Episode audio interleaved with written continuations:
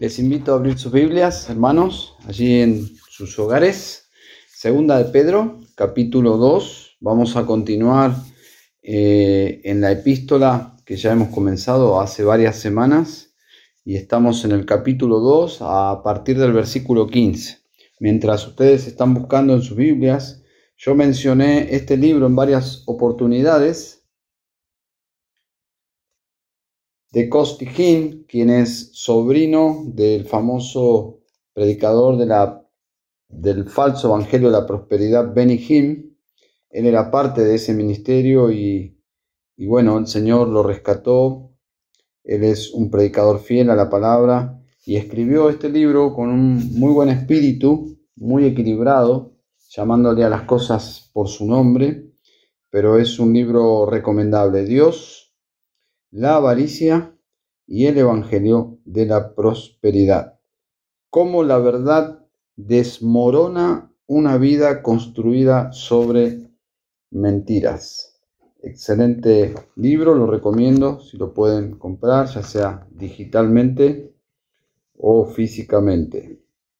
Bien, algunas personas aquí que recomiendan el libro, entre ellos Mark Dever, John MacArthur, eh, Steve Lobson, entre otros. Así que excelente libro. Costiquín, Dios, la avaricia, el Evangelio de la prosperidad. Vamos a leer la palabra de Dios. Segunda de Pedro, capítulo 2, versículo 15. Esta es la palabra de Dios. Dice, abandonando el camino recto, se han extraviado siguiendo el camino de Balaam, el hijo de Beor, quien amó el pago de la iniquidad. Pero fue reprendido por su transgresión, pues una muda bestia de carga, hablando con voz humana, reprimió la locura del profeta. Los falsos maestros son saboteadores de la iglesia, sin dudas. Interesante la etimología del concepto de sabotaje. Sabotaje viene de una palabra francesa, zapato. En la antigüedad los trabajadores, a disgusto y quejándose contra sus empleadores, lo que hacían era eran detener, era detener la, la producción de la fábrica tirando o arrojando un zapato en las, en las líneas de producción. Interesante que todo se detenía y de allí salió el concepto de sabotear, que significa literalmente arrojar un zapato. Satanás todo el tiempo sabotea la obra de Dios por medio de sus zapatos, los falsos maestros. Podemos decir literalmente que los falsos maestros son esos zapatos ellos se concentran, si ustedes observan sus Biblias, en dos tipos de personas. En primer lugar, versículo 18, los nuevos creyentes son tan vulnerables. Dice, pues hablando con arrogancia y vanidad, seducen mediante deseos carnales por sensualidad a los que hace poco escaparon de los que viven en el error. Primer blanco de los falsos maestros, los nuevos creyentes, los que no tienen herramientas para defenderse. Eso habla de su cobardía teológica. Eh, también observen versículo 14, un segundo blanco que quizás es más amplio, las almas inestables. Versículo 14 dice, tienen los ojos llenos de adulterio nunca y nunca cesan de pecar, seducen a las almas inestables. ¿eh? Así que, como no pueden seducir con mucho éxito, por lo menos, lo intentan, no obstante, pero no tienen mucho éxito con los creyentes maduros, entonces ellos van por las almas inestables. Ellos no pueden, en un sentido, eh, engañar a las personas que han desarrollado discernimiento espiritual. ¿eh? Como dice Primera de Juan 4.1, amados, no creáis a todo espíritu. Los creyentes no debemos ser personas crédulas. Debemos ser creyentes en la palabra de Dios, pero no crédulos. Dice, no creáis a todo espíritu, sino probad los espíritus para ver si son de Dios, porque muchos falsos profetas han salido por el mundo. Así que una cualidad del cristianismo es que tiene la capacidad y el discernimiento, o debería tener la capacidad de determinar quiénes son los falsos maestros. Hay una frase en nuestro texto de hoy que resume en un sentido el, el contenido de toda esta porción y se encuentra en el versículo 15. Dice, se han extraviado siguiendo el camino de Balaam. ¿Mm? Subraye, por favor, el camino de Balaam. Judas también usa este cuadro. Estos falsos maestros son como Balaam. Y este nombre Balaam nos lleva, nos conduce al Antiguo Testamento, nos lleva a Moisés, nos lleva al Pentateuco. La historia de Balaam, podríamos decir el saboteador. Leemos su historia a partir de Números capítulo 22 en adelante. No lo vamos a hacer ahora, pero quizás yo pueda dejarles esa tarea. Balaam, números capítulo 22 en adelante. Balaam es un falso profeta. Es una especie de falso profeta, brujo, porque él es contratado para maldecir, para maldecir al pueblo de Dios. Israel está conduciéndose a la tierra prometida la tierra que Dios le prometió a, su pueblo, y sus enemigos advierten un peligro en ese avance y quieren detener el paso del pueblo de Dios, quieren detener su marcha hacia la tierra que Dios les había dado. Y en esta situación de querer detener la obra de Dios, podríamos decir, entra este personaje siniestro que es Balaam. Balaam entra en el escenario para boicotear el avance del pueblo de Dios. Y estos falsos maestros que, que menciona aquí Pedro son aquellos que están actuando como Balaam.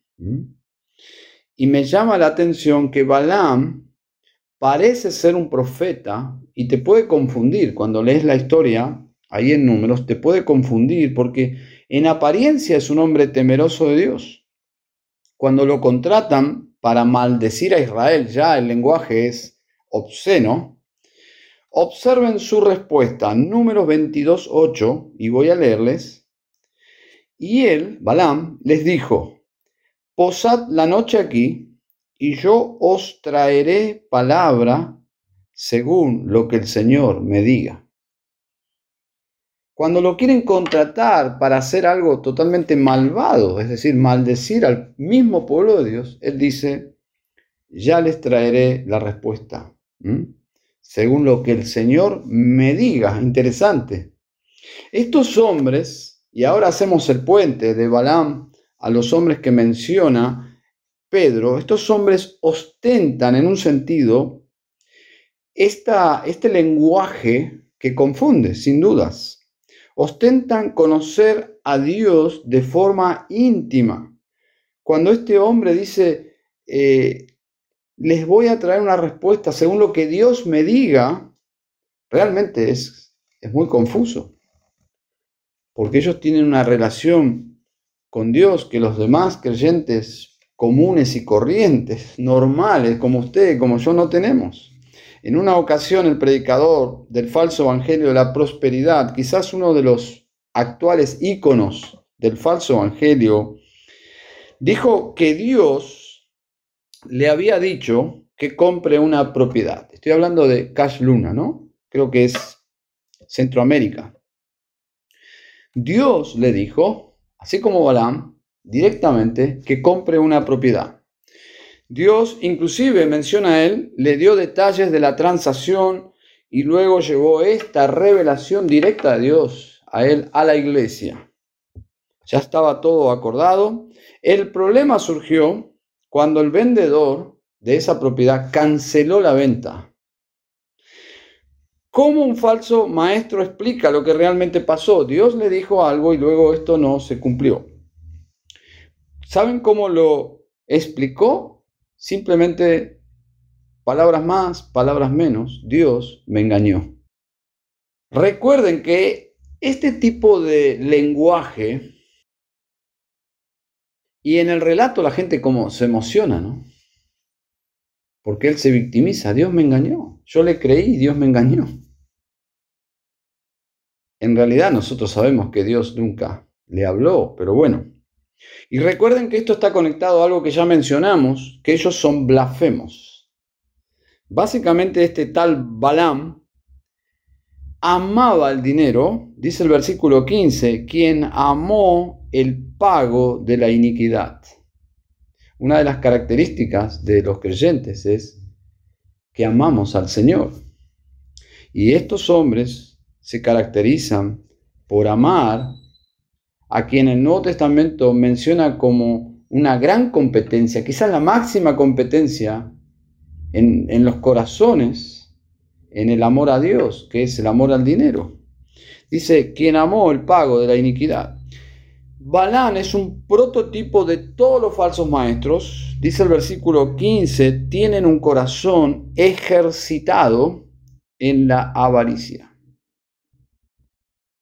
Versículo 16, interesante porque dice que este hombre fue reprendido por su transgresión, pues una muda bestia de carga, hablando con voz humana, reprimió la locura del profeta. La locura del profeta. Observen cómo caracteriza la, vida de estos hombres, como locos. Y vemos aquí la ironía santa de Dios en el versículo 16, que nos remite a la historia en números.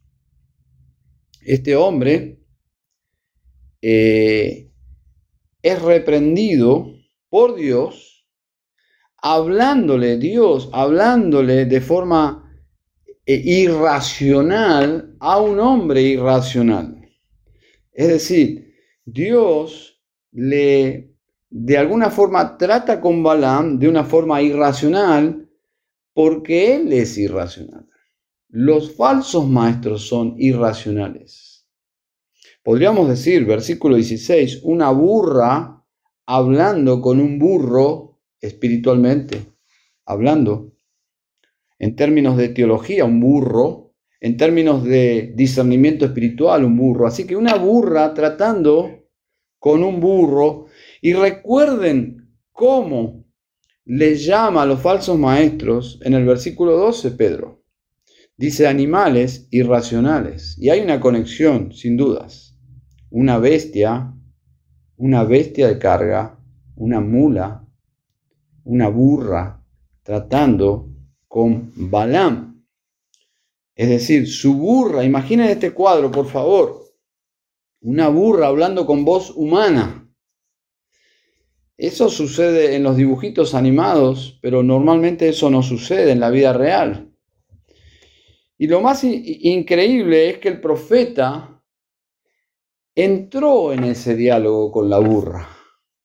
Y ahí vemos su, su mente enferma, embotada por su amor al dinero. Curioso, ¿no? Que el profeta dialoga con su burra. Yo pensaba, si me hablara a mí una burra, no sé qué haría, pero sería muy humillante. ¿Se imaginan? La burra me mira y me dice, hey, hey, compañero, amigo, colega, sería terrible.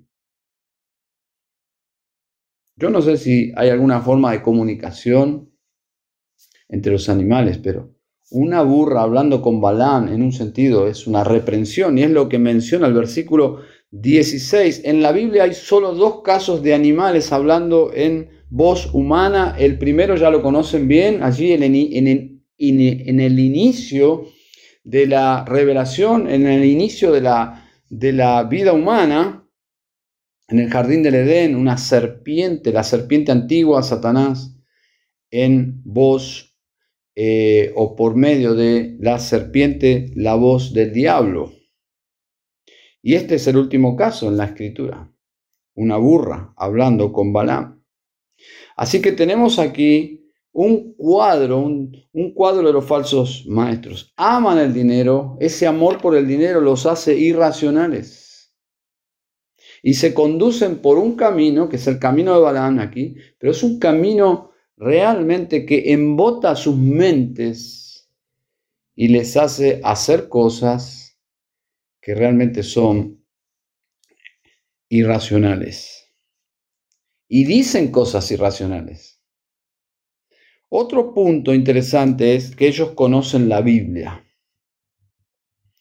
Porque cuando uno lee la historia de Balaam, su plan, la maquinación que él desarrolla para, para lograr detener a Israel, su plan, curiosamente estaba basado en cierto conocimiento del pacto con Moisés.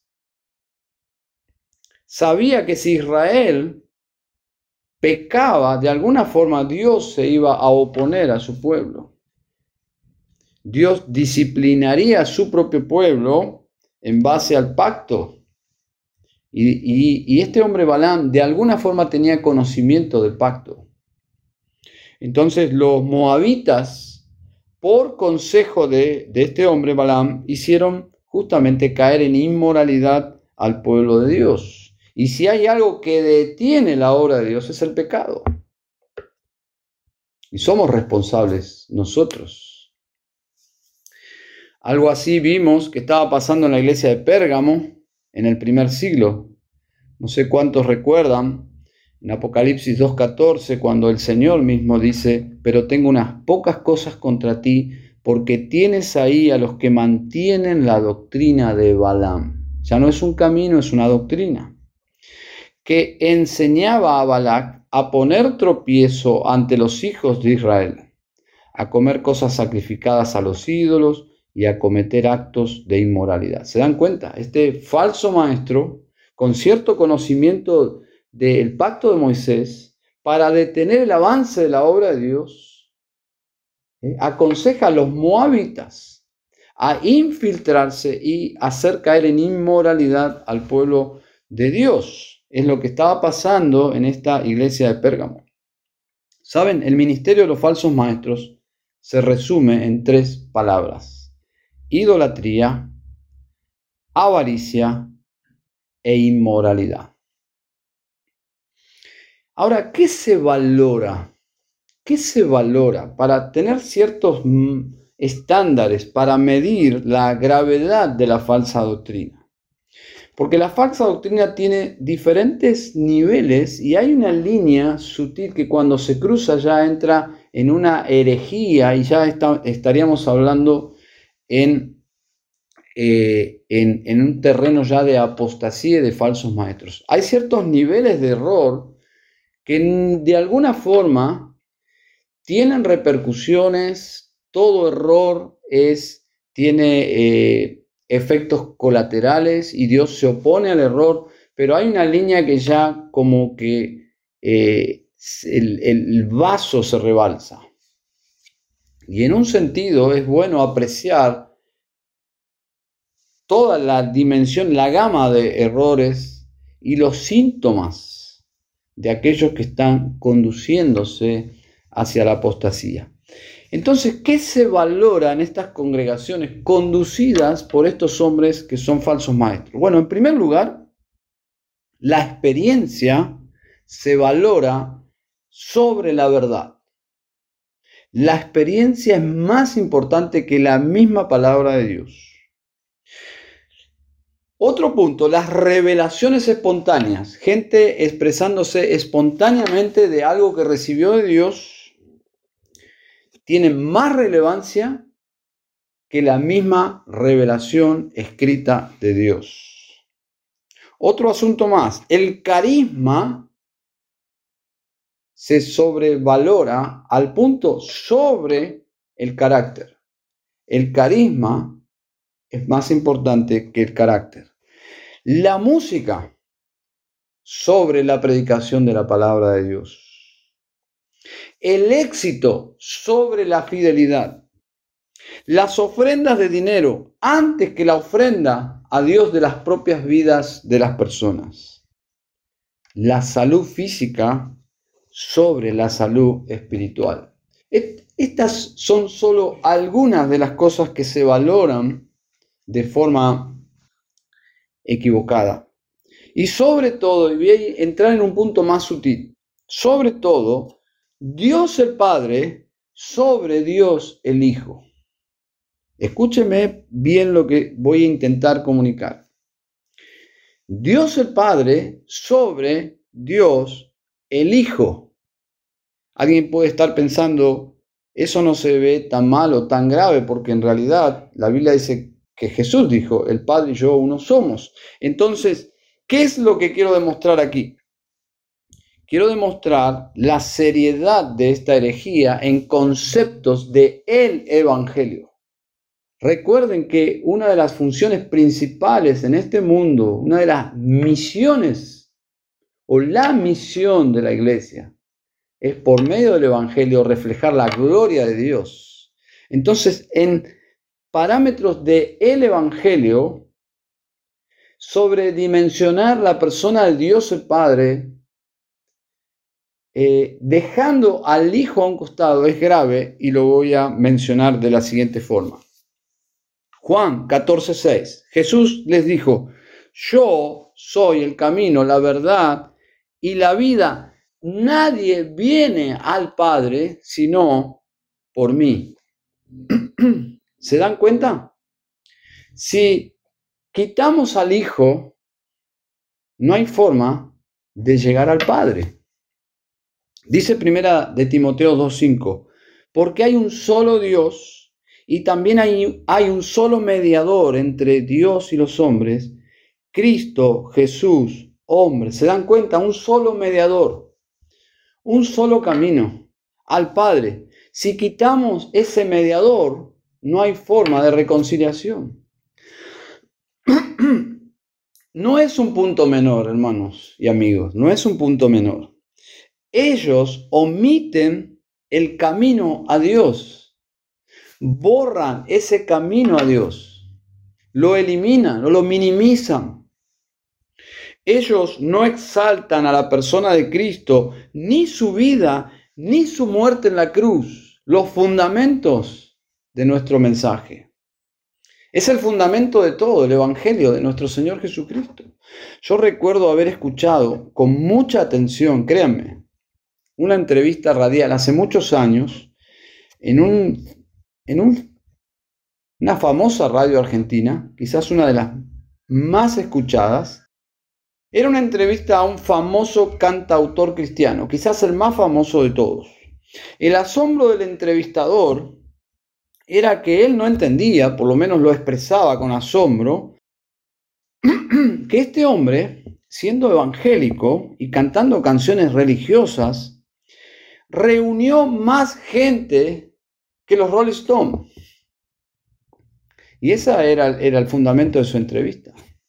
Tratar de entender este fenómeno. Lo curioso y triste fue las oportunidades que en la entrevista tuvo este supuesto creyente de presentar el Evangelio. Nunca lo hizo, nunca lo hizo. Y las pocas ocasiones que habló de su fe, lo hizo de forma tan ambigua y mencionando curiosamente solo a Dios, Dios nuestro Señor, Dios nuestro Señor. Ese es el lenguaje ambiguo de las sectas y de los falsos maestros.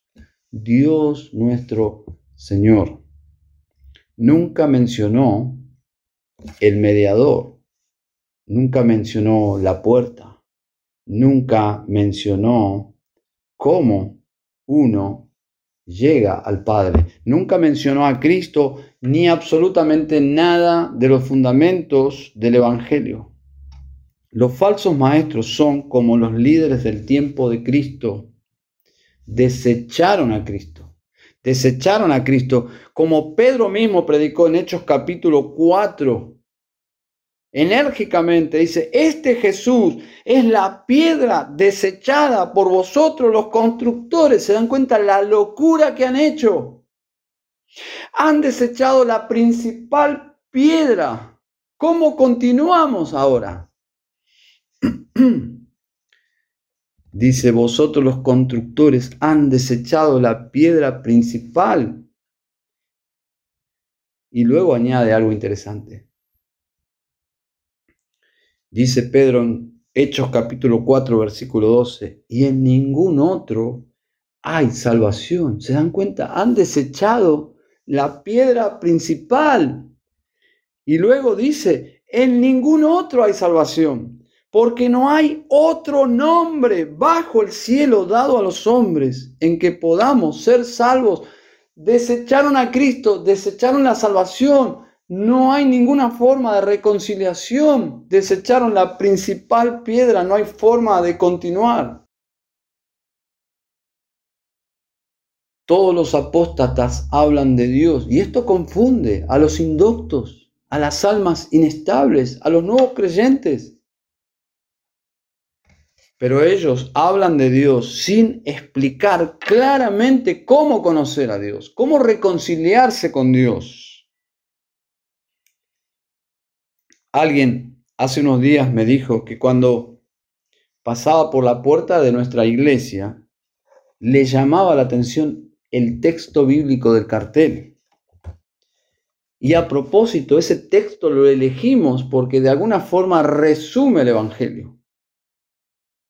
Dice 2 de Corintios 5, 19, que Dios estaba en Cristo reconciliando al mundo consigo mismo.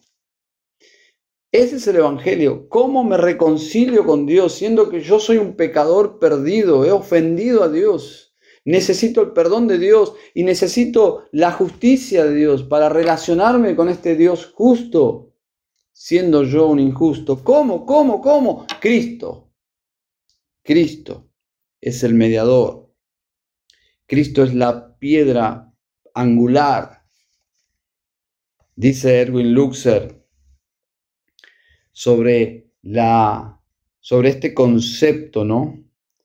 Con mucha sabiduría pastoral, él dice, si una persona no predica a Jesucristo y a este crucificado, Primera de Corintios 2.2, si la cruz no es el centro de su ministerio y si hace promesas a sus seguidores que Dios no ha hecho en realidad, yo no seguiría a esa persona, aunque fuera capaz de resucitar a los muertos. Dice Erwin Luxer, al fin de cuentas, sabemos que un predicador proviene de Dios, no porque pueda predecir el futuro, ni porque pueda hacer milagros, sino porque predica a Jesucristo y a este crucificado. Cualquier desviación de esto es otro evangelio. Fin de la cita. Mencioné que ellos se enfocan en los nuevos creyentes y en las almas inconstantes.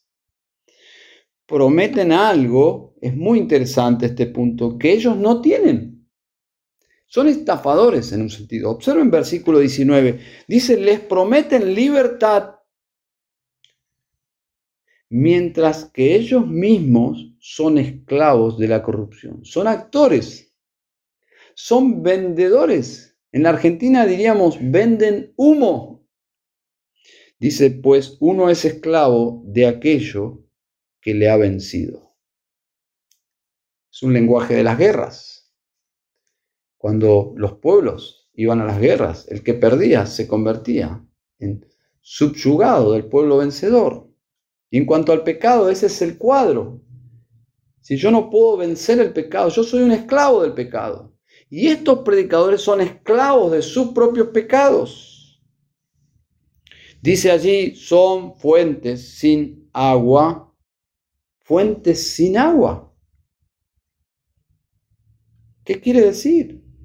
que predican saciar la sed, pero tan solo uno observa que no tienen agua. No pueden satisfacer la sed de nadie. Luego dice que son bruma o nubes impulsadas por una tormenta. Y la idea es que prometen lluvia, prometen agua, pero no cumplen. Son como falsos pronósticos de lluvia. Es típico esto del Evangelio de la prosperidad, señales y poder. Falsas promesas, falsas promesas.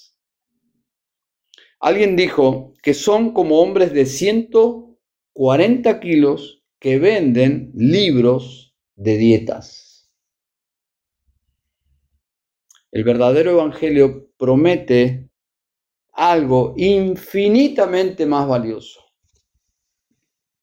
Estos hombres tienen conocimiento de la Biblia. Ellos tuvieron un acercamiento al Evangelio, sin dudas, pero ellos abandonaron el Evangelio. Observen el versículo 15, por favor. Dice el versículo 15, abandonando el camino recto.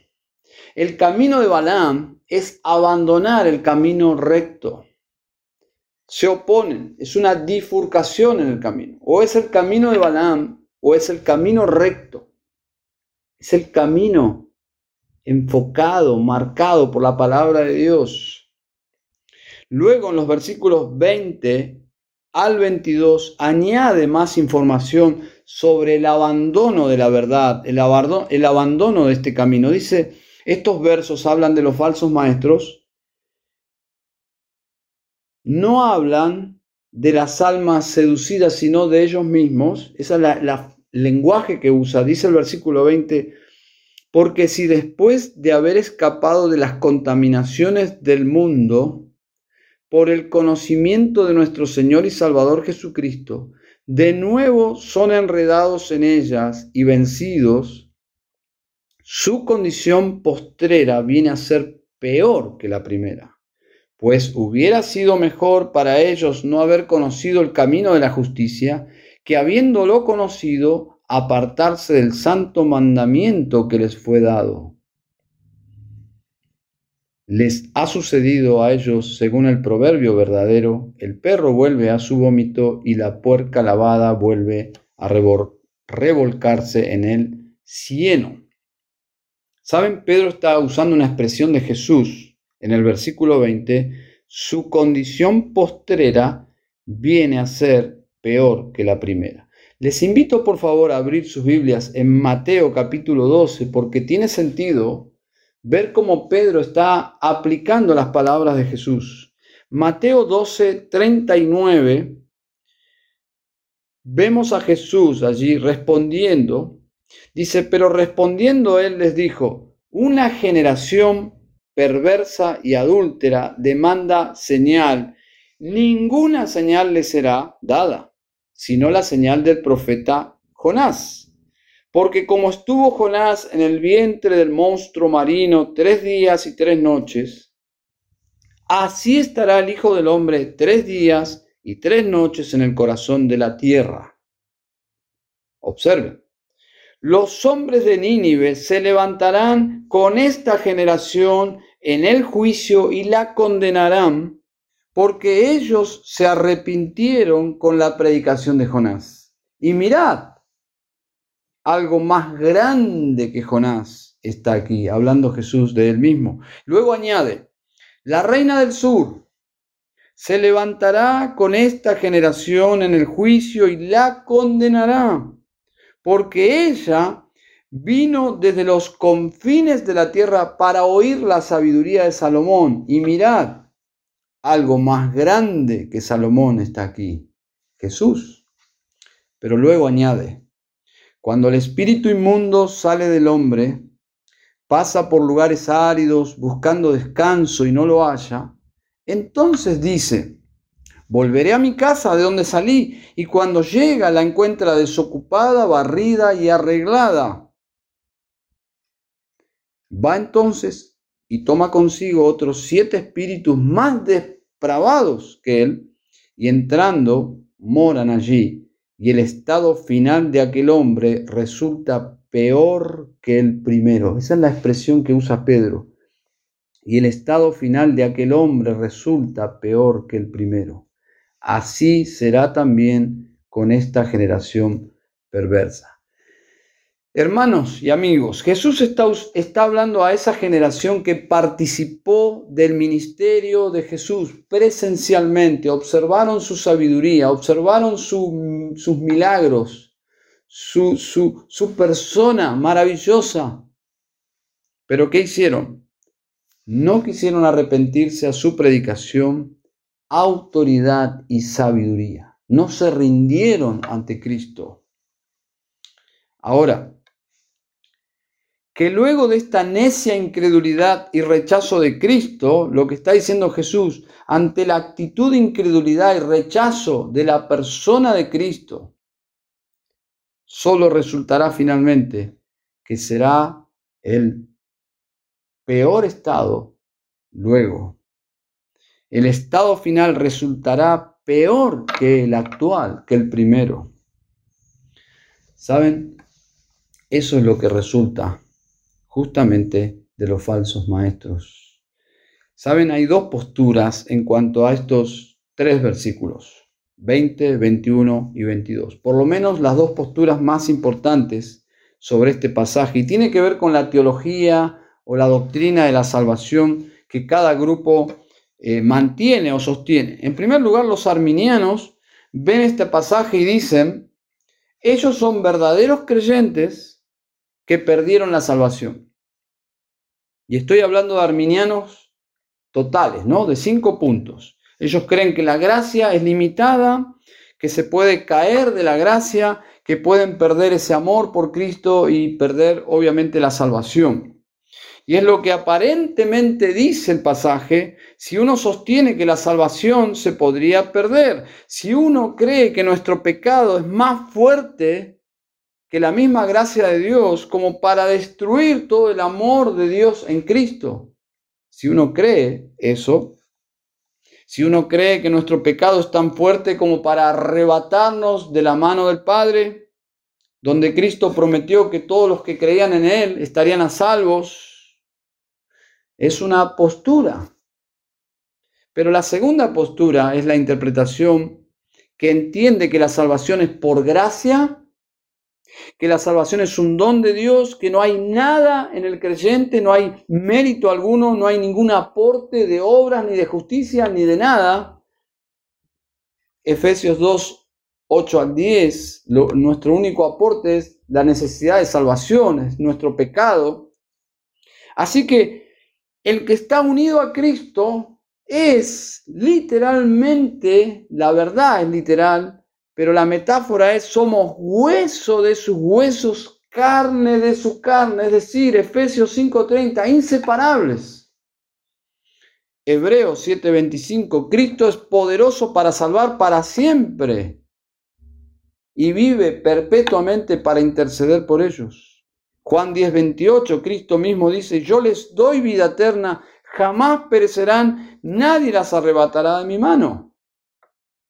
Pedro ya les escribió en su primera, primera epístola acerca de la salvación como una herencia que es incorruptible, inmaculada, que no se marchita, que está reservada en los cielos.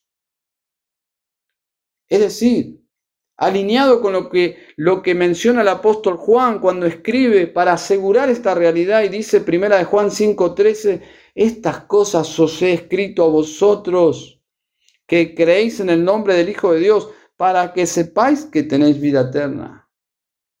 Pablo habla de nuestra salvación como una obra ya completa en la voluntad eterna de Dios, es decir, en Dios mismo ya la salvación es un hecho concreto, Romanos 8:30, que comienza en la predestinación, dice a los que predestinó, a estos también llamó, a los que llamó, a estos también justificó, y a los que justificó, a estos también glorificó.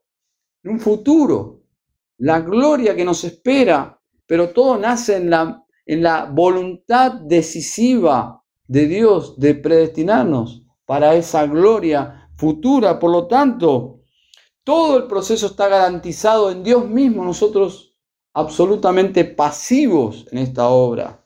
Como dice Filipenses 1.6, dice, yo estoy convencido de algo, dice Pablo, que el que comenzó en vosotros la buena obra, la perfeccionará hasta el día de Cristo, es decir, lo mismo que mencionó en Romanos 8. depende de Dios.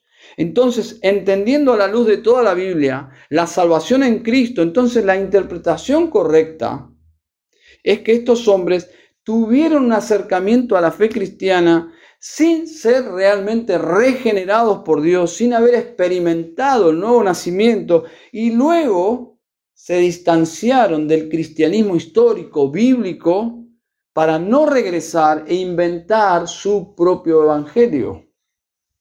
El ejemplo más conocido para ilustrar es justamente Judas Iscariote. Fue conocido en un momento de su vida como uno de los doce. Era uno más de los doce, pero luego es conocido como el hijo de perdición. ¿Se dan cuenta el cambio dramático? Observen versículo 22. Dice, les ha sucedido a ellos según el proverbio verdadero. El perro vuelve a su propio vómito, la puerca lavada vuelve a revolcarse en el cieno. Ellos no cambiaron su naturaleza, a diferencia de los verdaderos creyentes, que dice en el versículo 4 del capítulo 1 que somos participantes de la naturaleza divina habiendo escapado de la corrupción que hay en el mundo por causa de la concupiscencia. Los creyentes sí han escapado, los creyentes sí tienen una nueva naturaleza de parte de Dios. Pero estos hombres, en lugar de ser ovejas, son cerdos y perros, como dice Warren Wilby. Hermanos, este es el Evangelio. Hemos recibido la naturaleza divina por medio de, del Evangelio. Al creer en Jesús, Él es nuestra justicia y nuestro Salvador. El que resucitó de los muertos, intercede por nosotros, nuestro hermano mayor, nuestro Salvador y nuestro Dios, nuestro mediador, nuestro sumo sacerdote, nuestro Rey. Hemos escapado del mundo porque hemos obtenido algo mejor en Cristo. Este es el Evangelio Fuimos llamados a ser de Cristo. No vuelvo atrás, no vuelvo atrás.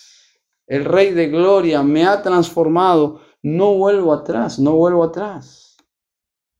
Este es el Evangelio. Ven a Cristo si no has, si no lo has hecho. Y si lo has hecho, bueno, el camino no es el camino de Balaam, es el camino recto, eh, ajustado a la palabra de Dios. Vamos a orar. Querido Padre Celestial, te damos gracias por tu palabra y oramos, Señor, para crecer en discernimiento, pero sobre todo a crecer en amor hacia ti. Amarte y obedecerte por ese camino recto, por cómo tú nos has amado. Ayúdanos a responder, Señor, a tanto amor con un servicio de fiel a ti, Señor. Gracias por habernos amado. Que se pueda decir de nosotros, se, se aman y aman a Dios porque, Señor, le conocen, porque te hemos conocido, Señor. Ayúdanos, Señor, a caminar contigo. Te amamos, Señor, y gracias por el Evangelio. Oramos en Cristo Jesús. Amén y amén.